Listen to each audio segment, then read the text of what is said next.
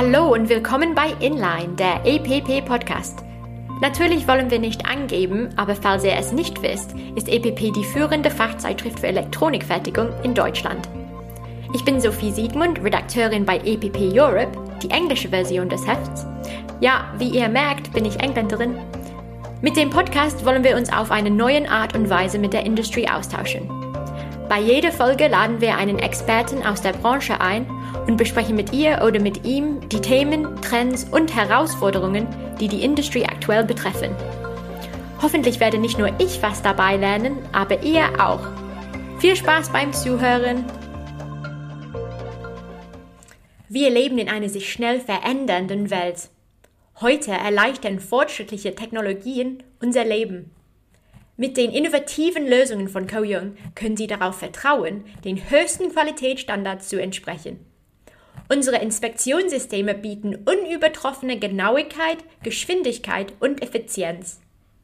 Wir führen eine intelligente Revolution an, die die Welt der Elektronikfertigung verändern wird. Mehr Informationen finden Sie unter www.coyoung.com. Hallo Herr Bolg, hallo Herr Nolte, vielen Dank, dass Sie da sind beim Podcast. Ähm, es wäre super, wenn Sie sich kurz vorstellen könnten. Ja, mein Name ist Hans-Jürgen Bolk. Ich bin seit über 30 Jahren für die Firma ERSA tätig. Seit zehn Jahren leite ich den Geschäftsbereich ERSA Tools, Rework und Inspektionssysteme. Und ich bin mal gespannt, was wir heute alles besprechen können. Ich auch. Und hallo, Herr Nolte. Hallo, mein Name ist Jörg Nolte. Ich bin mittlerweile auch schon seit 23 Jahren für die ERSA GmbH tätig bin Produktmanager für den Bereich Rework, Inspection und Lötwerkzeuge und freue mich ebenfalls auf unser heutiges Gespräch. Sehr schön. Meine erste Frage an Herr Bolk. Vielleicht können Sie kurz erklären, warum Handlöten immer noch eingesetzt wird. Ganz einfach, weil man es noch braucht. Es gibt sehr viele Applikationen, die wir auch heute noch sehen, die Sie mit einer Maschine, selbst wenn es eine sehr gute Lötmaschine von der Firma ERSA ist, nicht löten können. Das kann daran liegen, dass die Lötstelle schwer zugänglich ist. Es kann auch daran liegen, dass das Design der Leiterplatte einfach eine gute Lötstelle an einer solchen Stelle nicht möglich macht und somit muss man nacharbeiten. Und das wird nach wie vor mit einer Lötstation gemacht. Die Flexibilität, die Sie im Handlöten nach wie vor heute haben, die ist eben einfach notwendig. Viele Prozesse lassen sich auch maschinell nicht abbilden. Der, der Werker oder die Werkerin mit der Hand kann viele Dinge tun mit dem Handlötwerkzeug, die eben Maschinen heute noch nicht tun können. Also auch das ist sicherlich ein Grund dafür, warum in vielen Bereichen noch handgelötet wird. Ist es so, dass die Technologie so weitergeht, dass in der Zukunft kein Handlöten überhaupt mehr nötig wird oder ist, wird es immer, immer Handlöten geben? Die Technologie wird sicherlich weitergehen und die Handlöttechnik wird sicherlich weniger werden in der Elektronikfertigung, aber wir können nicht in die Glaskugel schauen, aber ich gehe davon aus, dass es auch in fünf bis zehn Jahren immer noch Lötstellen geben wird, die per Hand gelötet werden müssen. Und es ist auch, dass in der Entwicklung beispielsweise im Prototyping, wenn Produkte vor der Serie gefertigt werden, natürlich auch ein großer Einsatzbereich der Handlötwerkzeuge ist. Die ersten Produkte werden immer noch zum Teil von Hand gelötet. Auch wir bei unseren eigenen Produkten setzen natürlich noch Lötwerkzeuge ein. Insofern wird das Handlöten sicherlich noch eine Bedeutung haben, auch in der Zukunft. Okay, dann vielleicht können wir kurz über, die, über diese Arbeit dann sprechen. Wer macht dann normalerweise dieses Handlöten? Ja, normalerweise ist ein schwieriger Begriff. Man muss sich hier die unterschiedlichen Märkte anschauen und die unterschiedlichen Aufgabenstellungen. Wenn Sie in den Entwicklungsbereich hereingucken, dann sind es oft ähm, Entwicklungsingenieure, die tatsächlich auch selbst Hand anlegen und mit den Lötwerkzeugen ihre Baugruppen, ihre Musterbaugruppen bearbeiten. Wenn Sie in Fertigungsregionen reinschauen, zum Beispiel nach Asien, dann sind es eben vorzugsweise auch Damen, Frauen, die hier die Handlötarbeitsplätze besetzen und dann die Arbeiten ausführen. Das ist sehr unterschiedlich und kommt auch sehr stark darauf an, welche Qualifikation die Mitarbeiter haben, wo sie handlöten und welche Handlötarbeiten sie letztendlich dann ausführen. Es ist sehr interessant mit den Frauen. Wissen Sie, warum dann hauptsächlich dann in Asien Frauen die Arbeit machen? Da gibt es unterschiedliche Gründe dafür. Ein Grund ist sicherlich, dass Frauen in Bezug auf die Feinmotorik dort geeigneter sind. Also wenn ich mal so vor meinem geistigen Auge vorüberziehen lasse, was ich da schon alles gesehen habe, würde ich sagen, 80 Prozent davon hätte ich selbst gar nicht machen können, weil ich technisch nicht in der Lage bin, mit meinen Händen so feine Dinge zu tun. Frauen sind da offensichtlich geeigneter in vielen Fällen. Ja, und dann ist es leider auch nach wie vor noch so, dass Frauen einfach günstigere Arbeitskräfte sind. Die werden zum Teil auch schlechter bezahlt und deswegen tun die das. Ja, das ist wirklich sehr schade. Ich hoffe, dass das in der Zukunft sich ändert mit der Bezahlung. Was für Qualifikationen brauchen Sie denn, um das zu machen? Auch das ist regional unterschiedlich. Was wir in Europa mittlerweile sehen, ist, dass äh, sehr wohl diese Operator höher qualifiziert werden. Wir haben aus diesem Grund auch vor, vor einigen Jahren schon zusammen mit einigen anderen deutschen Unternehmen einen Ausbildungsverbund gegründet, der heißt AVLE. Und in diesem Ausbildungsverbund ist es möglich, einen sogenannten Lötführerschein zu machen. Die Ausbildung ist untergliedert in unterschiedliche Stufen. Das beginnt mit sehr einfachen Dingen wie das Handlöten an sich. THT-Handlöten geht dann über SMD hin zum Bereich Rework, also mit Rework-Systemen Komponenten austauschen, bis hin in den Maschinenbereich, wo dann Ausbildungen auch stattfinden, spezialisiert auf die unterschiedlichen Bereiche. Also der Weg hin zur Qualifikation ist in Europa mittlerweile ein sehr starker. Unsere Kurse sind immer komplett belegt. Wir haben früher zwei, drei Kurse im Jahr gemacht. Heute machen wir 25. Also das Jahr ist gefüllt mit solchen Kursen. Die Qualifikation der Mitarbeiter hängt heute viel höher, als das noch vor ein paar Jahren der Fall war. Das ist natürlich nicht überall auf dieser Welt so, aber in Europa bewegt sich dahin. Interessant. Und das ist dann ein Tagkurs oder ist das dann ein Jahr lang oder wie, wie lang? Also das ist untergliedert in unterschiedliche Module, wie ich schon sagte. Und ein solches Modul ist immer eine Woche, Montag bis okay. Donnerstag. Und am Freitag wird eine hochoffizielle Prüfung abgelegt. Und nur wer diese Prüfung besteht, bekommt nachher auch das Zertifikat dafür. Interessant. Und dann werden diese Zertifikate dann gebraucht, um einen Job zu bekommen? Oder ist es dann unterschiedlich von Firmen zu Firmen? Sehr häufig ist es so, dass die Unternehmen ihre Mitarbeiter zu uns schicken, um sie zu qualifizieren. Und diese Qualifizierung ist nachher auch notwendig, um diesen Job zu tun. Also ich habe schon Unternehmen gesehen, nicht in Deutschland, aber zum Beispiel in den Niederlanden, in der selbst der Gabelstaplerfahrer ein solches Zertifikat benötigt, weil er ansonsten in diesem Unternehmen gar nicht arbeiten darf. Es geht also darum, jedem Mitarbeiter zu vermitteln, was tun wir hier und was müssen wir auch tun, um unsere Prozesse und unsere Ergebnisse komplett abzusichern. Und Herr Nolze, Sie wollten was sagen? Wir sehen auch natürlich den Fachkräftemangel im Bereich der Elektronikfachkraft, die eben auch Lötarbeiten ausführen kann. Wir sprechen immer wieder mit Kunden, die uns auch ansprechen, dass sie zu wenig qualifiziertes Personal am Markt bekommen können. Und deswegen ist das, was der Herr Boll gesagt hat, eben die Ausbildung, die Investition der Unternehmen in die Qualifizierung der Mitarbeiter heute wichtiger als je zuvor. Und in Asien mit, die, mit den Frauen, von denen wir vorher gesprochen haben, ist das genauso da oder sind sie gar nicht qualifiziert? Ich würde mal sagen, dort qualifiziert diese Damen am ehesten ihre Erfahrung, die sie da sammeln, mhm. indem sie ja. da weiteren 100 äh, Damen an einem Fließband sitzen und tagtäglich ihren Job verrichten. Solche Schulungen, solche Zertifizierungen, wie wir sie hier mit AVLE durchführen, habe ich da ehrlicherweise noch nicht gesehen. Ich habe gehört, dass in einigen Branchen gibt es absolut keine Handlötprozesse mehr. Warum ist das der Fall? Was ist das Problem beim Handlöten? Gibt es da Herausforderungen? Der Handlötprozess ist natürlich als solcher gesehen erstmal ein manueller Prozess. Und manuelle Prozesse hängen dann sehr stark vom Benutzer ab, vom Operator ab. Das heißt, trotz der Qualifikation, die ich den Mitarbeitern zuteil werden lasse, ist es natürlich nicht immer gewährleistet, dass der Mitarbeiter an jeder Baugruppe die richtige Lötstelle mit der richtigen Lötspitze und der richtigen Temperatur ausführt. Das heißt, die Kunden sehen hier durchaus eine qualitative Lücke beziehungsweise ein Risiko, wenn der Mitarbeiter nicht alle Baugruppen in der gleichen Qualität bearbeitet. Und für bestimmte elektronische Baugruppen ist damit die Tür bisher zugewesen für Handlötprozesse, weil man eben kein Risiko eingehen möchte im Bereich der Qualität.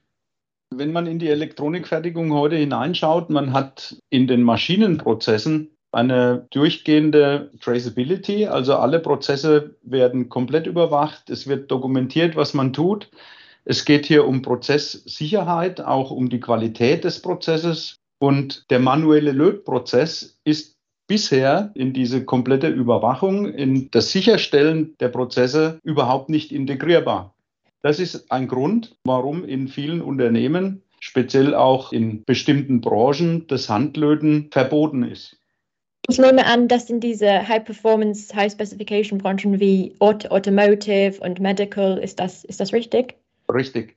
Und warum dann ist das Traceability oder Nachverfolgbarkeit so wichtig?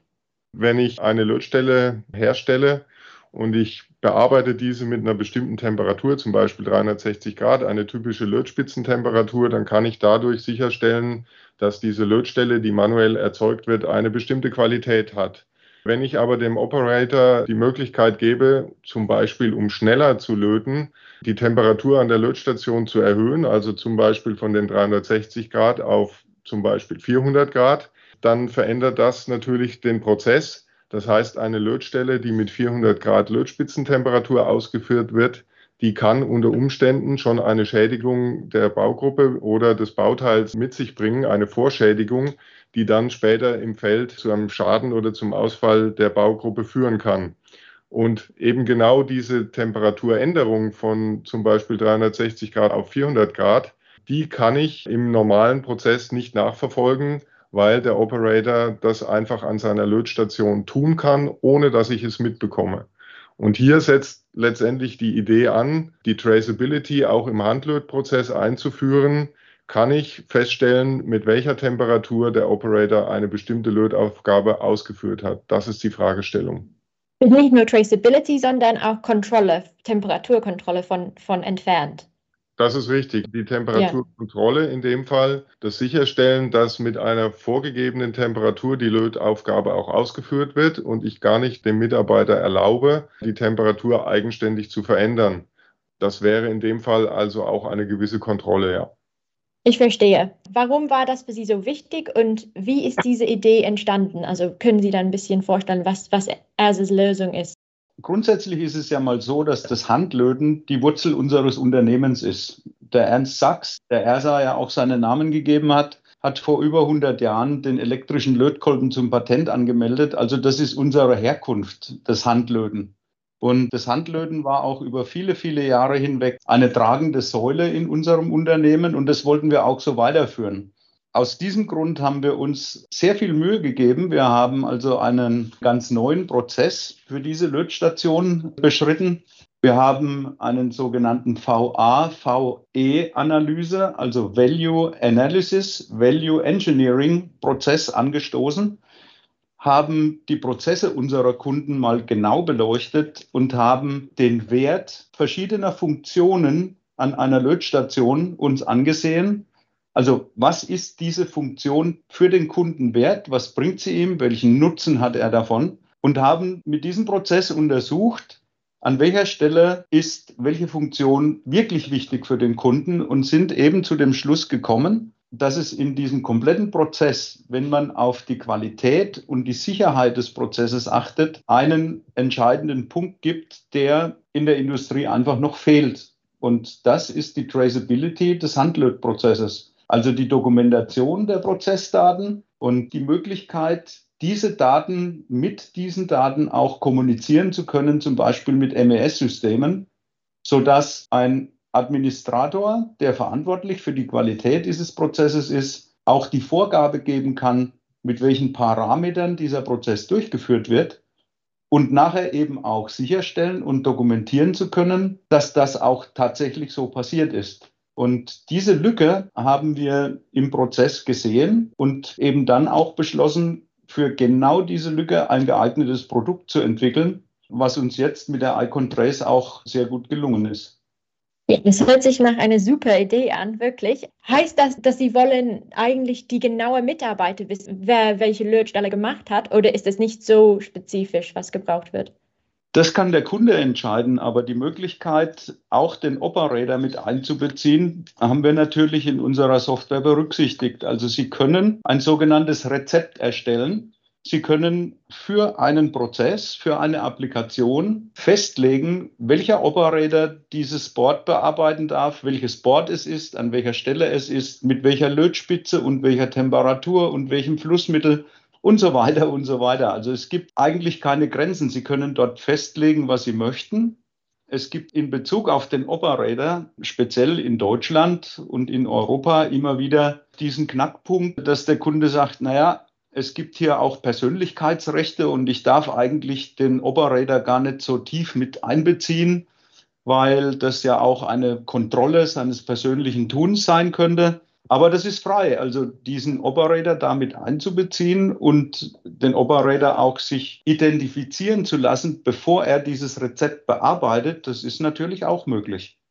Ja, interessant. Ich habe ich auch mich gefragt, ob das dann für die Mitarbeiter dann schön ist, dass sie dann so nah kontrolliert wird und dann später dann ja. identifiziert werden können. Also das ist tatsächlich auch regional unterschiedlich. In Deutschland treffen wir häufiger Kunden, die dann sagen, hm, ob ich das wohl machen darf. Woanders, muss man offen sagen, interessiert das eigentlich niemanden.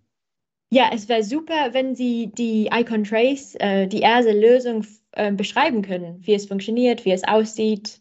Zunächst mal ist es natürlich eine ganz normale Lötstation, die sich auf den ersten Blick vielleicht gar nicht von anderen Lötstationen so sehr unterscheidet. Wenn man genauer hinsieht, wird man feststellen, dass ein Display und ein Bedienelement, also ein Bedienknopf, erstmal auf dem Gerät fehlen. Dafür aber ist die Icon Trace in ein Netzwerk einbindbar. Also wenn ich in einem Firmennetzwerk diese Lötstation betreibe, dann wird sie entweder über Wi-Fi oder über LAN-Verbindung in das Netzwerk des Kunden eingebunden und ist damit zunächst mal bedienbar über eine Datenschnittstelle. Im einfachsten Fall erfolgt es äh, durch eine Mobile App, das heißt, über mein Handy kann ich die Station äh, parametrisieren, kann alle Parameter einstellen, die für den Betrieb der Station notwendig sind und kann zum Beispiel auch dafür sorgen, dass eine fest eingestellte Lötspitzentemperatur vorhanden ist und damit eben der Operator, wie vorhin schon gesagt, gar nicht die Möglichkeit hat, eigenständig die Temperatur zu ändern. Wenn man in den Prozess hineingeht der Bearbeitung von einzelnen Lötjobs, dann haben wir für diese Lötstation eine zusätzliche Funktion geschaffen in Form einer webbasierten Applikation. Diese Anwendung, das Trace Cockpit, wird dann beim Kunden auf einem Computer installiert und damit habe ich die Möglichkeit, sowohl als Administrator den einzelnen Operators bestimmte Jobs zuzuweisen, Lötaufgaben also zu übertragen, die dann auszuführen sind und weiterhin kann der Operator selbst an seinem Arbeitsplatz genau sehen, welche Lötaufgaben er auszuführen hat. Er sieht alle Parameter, die bei seiner Lötstation eingestellt sind und weiß genau, was er zu tun hat und kann damit den gesamten Arbeitsprozess eben angeleitet durchführen und gleichzeitig werden die Prozessdaten der einzelnen Lötstationen dann mitgeschrieben und dem Prozess zugeordnet, beziehungsweise auch einer einzelnen Baugruppe oder einer einzelnen Lötstelle zugeordnet. Das heißt, das Thema Traceability wird dadurch möglich, dass die Lötstationen eben netzwerkfähig sind. Deswegen sprechen wir bei der Icon Trace auch von einer IoT-Lötstation, die eben den Anforderungen der heutigen Datenwelt gerecht wird. Um das zu benutzen, diese Nachverfolgbarkeit, müssen alle Leute, die das sehen wollen, diese Software haben oder man kann einen QR-Code scannen?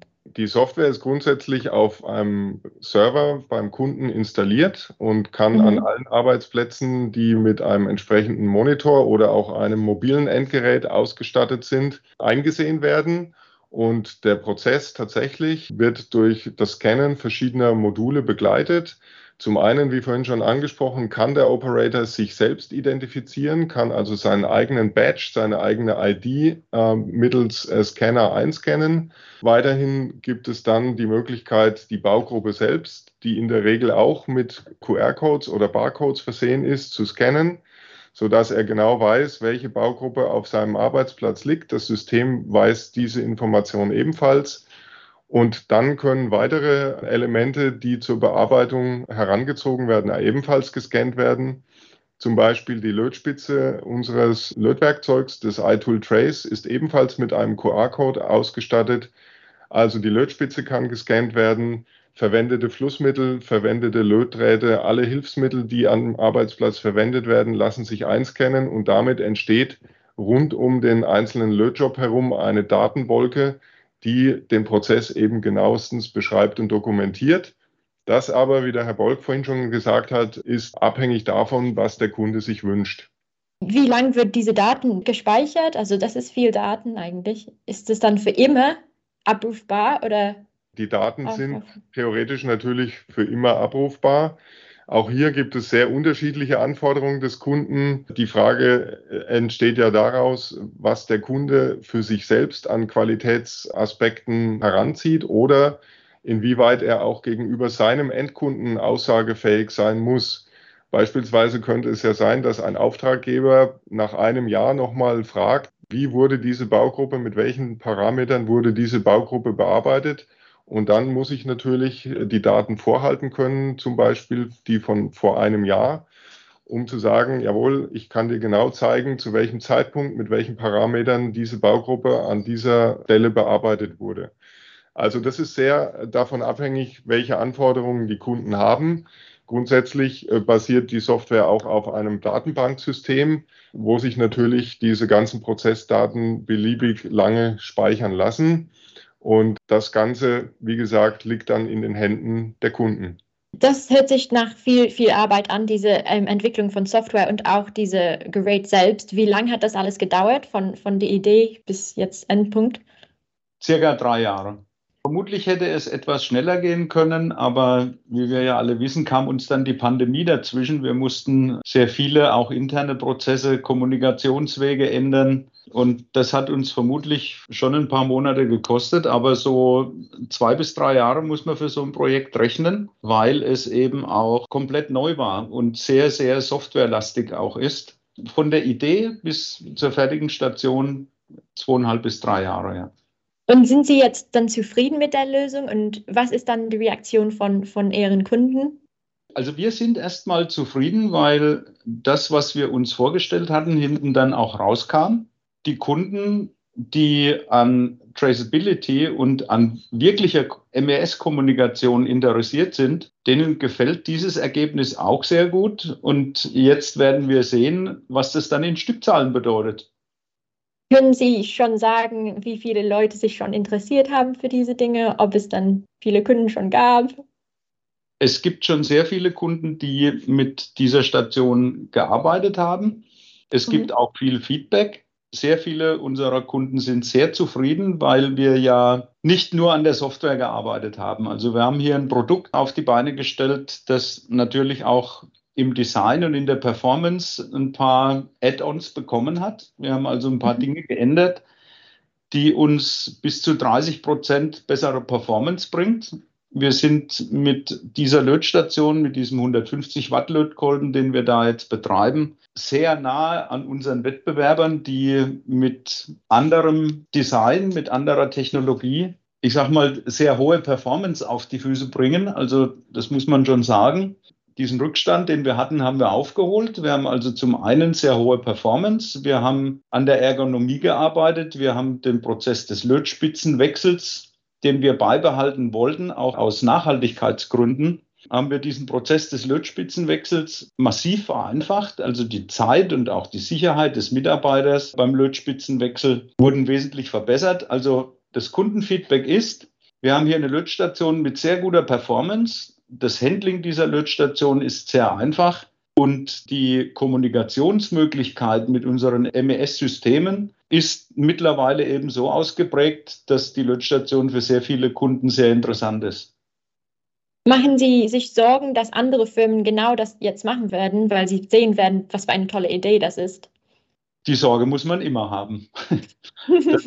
Speziell in der heutigen Zeit ist es ja sehr ausgeprägt, auch Dinge zu kopieren. Speziell gibt es asiatische Wettbewerber, die sowas sehr gerne tun. In diesem Fall wird es aber nicht so einfach sein, weil es hier tatsächlich auch sehr stark um Software und standardisierte Kommunikationsmöglichkeiten gibt mit anderen Systemen und das alles integriert werden muss in eine Elektronikfertigung, in der es diese Kommunikationswege ja schon gibt.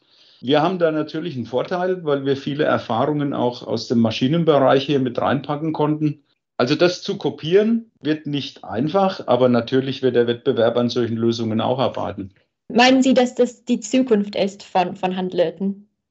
Was die Kommunikationsfähigkeit angeht, bin ich mir sicher, dass das in Zukunft eine Voraussetzung werden wird. Denn ohne diesen Prozess des Handlötens dokumentieren zu können, glaube ich nicht, dass in Zukunft noch handgelötet werden kann. Ja, ich wollte vielleicht noch einen Aspekt ergänzen. Wir bei ERSA beschäftigen uns wie im gesamten Kurz-ERSA-Konzern sehr viel mit dem Thema Nachhaltigkeit, nicht erst in den letzten Jahren, sondern eigentlich schon sehr viel länger. Und da ist vielleicht auch noch ein Aspekt anzubringen in Bezug auf das komplette ähm, System Icon Trace. Der Hans Bolk hat es angesprochen, der Lötspitzenwechsel ist ein ergonomischer Punkt, der uns hier sehr gut gelungen ist. Aber weiterhin ist es auch noch so, dass die auswechselbare Lötspitze, die man getrennt vom Heizelement wechseln kann, auch ein Aspekt der Nachhaltigkeit in sich birgt. Denn das Verschleißteil bei einer Lötstation ist nun mal die Lötspitze und diese soll auch ausgetauscht werden, wenn sie verschlissen ist, wenn sie eben nicht mehr benutzbar ist. Allerdings eben ohne den Heizkörper dann mit entsorgen zu müssen, was bei den Kartuschensystemen heutzutage immer noch Stand der Technik ist. Wir sind der Meinung, das Heizelement soll so lange genutzt werden, wie es funktionsfähig ist. Und man soll nur das Teil tauschen, was wirklich dem Verschleiß unterliegt, nämlich die Lötspitze. Also auch hier ein deutlicher Aspekt in Richtung Nachhaltigkeit. Nur die Teile entsorgen, die man auch wirklich entsorgen muss. Das ist natürlich ein super Vorteil, dass es nach, auch nachhaltiger ist. Wenn wir jetzt zurückgehen auf dieses ursprüngliche Problem, dass die Automotive Industry oder Medical Devices, medikalische Geräte Handlöten nicht benutzt wird momentan wegen dieser fehlenden Nachverfolgbarkeit. Meinen Sie, dass, dass die Lösung von ERSA reicht und dass diese Branchen jetzt auch wieder zurück zu Handlöten gehen werden? Oder? Um das wirklich definitiv beantworten zu können, äh, sind wir jetzt ein bisschen früh dran noch. Wir haben mhm. viele Gespräche auch mit äh, potenziellen Kunden aus diesen Bereichen schon geführt. Wir sind auf dem Weg dahin, diesen Prozess des Handlötens dort auch wieder zulassen zu können, weil wir ihn jetzt dokumentieren können, weil wir sicherstellen können, dass er funktioniert und dem Kunden auch die Möglichkeit geben können, seinem Endkunden gegenüber eine Dokumentation zu haben, was da passiert ist und dass sichergestellt wurde, dass das gut ist, was da getan wurde. Also wir sind da gerade im Prozess, im Gehen, zusammen mit unseren Kunden wieder zu ermöglichen, dass dort handgelötet wird. Es wird sowieso handgelötet, nur letzten Endes darf das keiner sagen, dass er das tut. Und wenn der Prozess dokumentierbar ist, wird er auch wieder salonfähig. Hier noch eine kleine Ergänzung von meiner Seite. Ich beschäftige mich ja auch ähm, sehr intensiv mit den Rework-Systemen bei uns im Haus. Ähm, Rework-Systeme dienen eben zur Nacharbeit von Baugruppen also auch dort zur Reparatur von Baugruppen, ähnlich wie man den Handlötprozess auch häufig einsetzt. Und hier haben wir in der Vergangenheit auch gesehen, dass die Kunden eine große Zurückhaltung haben, sehr häufig war es so, dass man Baugruppen, die aus der Linie mit einem Fehler herauskommen, eben nicht repariert hat, nicht nachgearbeitet hat und stattdessen entsorgt hat. Das natürlich widerspricht auch dem Nachhaltigkeitsgedanken, der sich mittlerweile auch natürlich bei unseren Kunden etabliert hat und vor allem auch dem Kostendruck, der in vielen Bereichen der Elektronikbranche auch da ist. Man möchte also von 100 Boards auch 100 ausliefern, die funktionsfähig sind. Insofern ist die Tendenz, Nacharbeiten zuzulassen, sei es mit Handlötgeräten oder mit Rework-Systemen, die ist gestiegen in den letzten Jahren und wir unterstützen diesen Prozess bei den Kunden auch, indem wir ihnen eben Lösungen aufzeigen, die nachverfolgbar und qualitativ hochwertige Reparaturergebnisse zulassen. Und somit denke ich, dass wir auch hier ähm, in Zukunft auf eine breitere Akzeptanz sowohl von Handlötprozessen als auch von Rework-Prozessen stoßen werden. Das ist schon eindeutig erkennbar. Das heißt, das System könnte auch helfen bei Bauteilknappheiten. dass nicht so viele Komponenten weggeschmissen werden müssen. Selbstverständlich. Überall dort, ja. wo Baugruppen nicht nutzbar sind aufgrund von Lötfehlern oder aufgrund von fehlerhaften Bauteilen oder falsch bestückten Bauteilen, sind Reparaturprozesse, Nacharbeitsprozesse, sei es mit Handlötwerkzeugen oder mit Rework-Systemen, heute etabliert und auch sehr nützlich. Sehr interessant. Vielen, vielen Dank für die Erklärungen und ähm, die Information. Wie können unsere Zuhörer mehr herausfinden über Icon Trace? Grundsätzlich ist es sehr einfach. Icon Trace bei Google eingeben und dann kriegt man auch Informationen darüber. Wir haben als Kurzersa einen eigenen YouTube-Kanal, in dem man auch entsprechende Produktvideos finden kann. Kurzersa ist präsent in allen möglichen Medien, sodass man die Icon Trace auf jeden Fall finden wird. Wir sind auch auf den üblichen Social-Media-Kanälen präsent. Man kann uns auch da folgen und über diese Social-Media-Kanäle nachher natürlich auf unserer Webseite landen. Und dort finden wir dann alle Informationen, die benötigt werden. Dankeschön. Und zum Schluss, wo sehen Sie die Elektronikfertigungsindustrie in fünf Jahren oder in zehn Jahren auch? Also in der näheren Perspektive, und das zeigt sich auch aus diesem Projekt Icon Trace heraus und der Resonanz, die wir von den Kunden haben, ist auf jeden Fall absehbar, dass die Elektronikfertigung und die daran angeknüpften Prozesse weiterhin digitalisiert werden. Wir sehen ganz stark bei unseren Kunden die Tendenz, alle auch logistischen Prozesse sehr viel stärker zu digitalisieren um eben die Planungssicherheit und letztendlich auch die Qualität der Prozesse weiter zu erhöhen. Über das Sammeln von Daten haben wir schon gesprochen. Viele Kunden äh, werten ihre gesamten Produktionsdaten auch sehr systematisch aus, um ihre eigene Produktionskapazität und letztendlich auch ihre Produktionsqualität weiter zu erhöhen. Das ist sicherlich eine Tendenz, die wir auf jeden Fall in den nächsten fünf Jahren sehen werden. Und ja, der Herr Bolk hat es vorhin schon angesprochen, die Glaskugel hat keiner von uns, aber die Zehn-Jahres-Perspektive sieht ungefähr wie aus? Ja, klar, da hat auch jeder seine eigene Ansicht dazu, aber klar ist mal, dass ähm, die Elektronik immer weiter in unser tägliches Leben eindringt. Es gibt schon sehr viele Dinge heute, die in sehr großen Mengen dann auch hergestellt werden müssen, weil sie jedermann benutzen kann. Also das heißt, die Fertigung muss in der Lage sein, sehr hohe Mengen, Massen herzustellen. Da kommt es dann vielleicht gar nicht mal unbedingt auf die Qualität an, aber es wird mehr. Und andererseits, wenn ich jetzt mal an die E-Mobility zum Beispiel denke, also es wird speziellere Elektroniken geben, das sehen wir ja heute schon, höhere Massen dicke Boards mit riesen Komponenten drauf, auch Kommunikation. Also es werden riesige Datenmengen durch die Welt geschickt, die auf irgendwelchen Servern ja dann auch ankommen müssen. Autonomes Fahren ist dann auch so ein Thema. Also die Applikationen werden vermutlich auch in zehn Jahren etwas spezieller sein.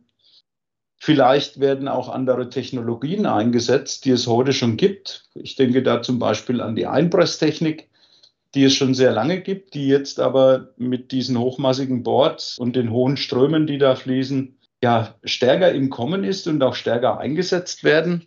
Aber wir glauben nach wie vor daran, dass wir reden ja heute über das Handlöten, speziell auch dieser manuelle Prozess des Handlötens nach wie vor da sein wird, weil eben die Applikationen auch spezieller werden. Es wird immer wieder welche geben, die man maschinell nicht umsetzen kann und ja, dafür rüsten wir uns gerade. Sehr interessant, vielen Dank. Ich habe viel, viel gelernt jetzt. Ich hoffe auch unsere Zuhörer haben viel gelernt. Ich bedanke mich sehr herzlich nochmal bei Hans-Jürgen Bolk und bei Jürgen Nolte, dass Sie heute da sind. War super interessant für uns alle. Vielen, vielen Dank. Ja, sehr gerne. Vielen Dank von unserer Seite. Vielen Dank, dass ihr diese Folge zugehört habt. Wenn Inline euch gefällt, sag's bitte weiter und abonnieren auf Spotify, Apple Podcasts oder wo auch immer ihr Podcasts hört. Bis zum nächsten Mal.